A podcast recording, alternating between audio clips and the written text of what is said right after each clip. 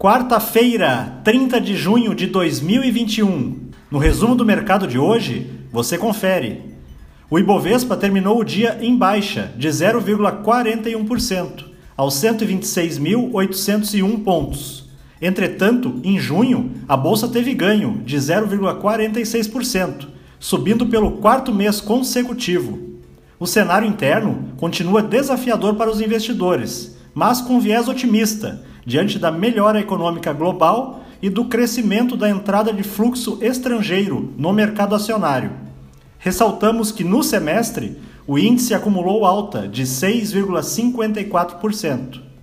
Na ponta positiva, as ações da CCR, em alta de 1,28%, subiram com a notícia de que a companhia firmou acordo preliminar com o Estado de São Paulo sobre disputas judiciais envolvendo aditivos de concessões assinados em 2006.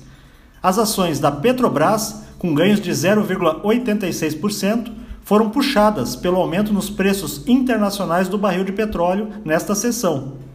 Na ponta negativa, os papéis relacionados ao setor bancário seguem sendo um dos mais afetados pela segunda fase da reforma tributária. As ações do Bradesco caíram 1,42% e as do Itaú tiveram perdas de 1,16%. O dólar à vista, às 17 horas, estava cotado a R$ 4,97, com alta de 0,63%. Já no exterior, as bolsas asiáticas fecharam em sua maioria em alta, com um tom levemente positivo, em função da divulgação de dados sobre a atividade manufatureira na China. O índice de gerentes de compras industrial recuou marginalmente no país entre maio e junho, ficando acima das expectativas dos analistas. No Japão, o índice Nikkei caiu 0,07% e o índice chinês Xangai Composto teve alta de 0,50%.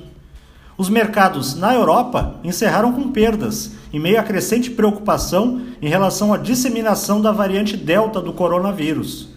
O Reino Unido voltou a registrar mais de 20 mil casos diários de Covid-19, o que não ocorria desde janeiro deste ano. O índice Eurostock 600 terminou em baixa de 0,77%. As bolsas americanas terminaram de forma mista, com o dólar se valorizando ante seus pares.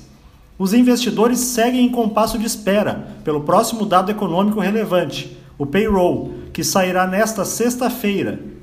O Dow Jones subiu 0,61%, o Nasdaq teve baixa de 0,17% e o S&P 500 avançou 0,13%.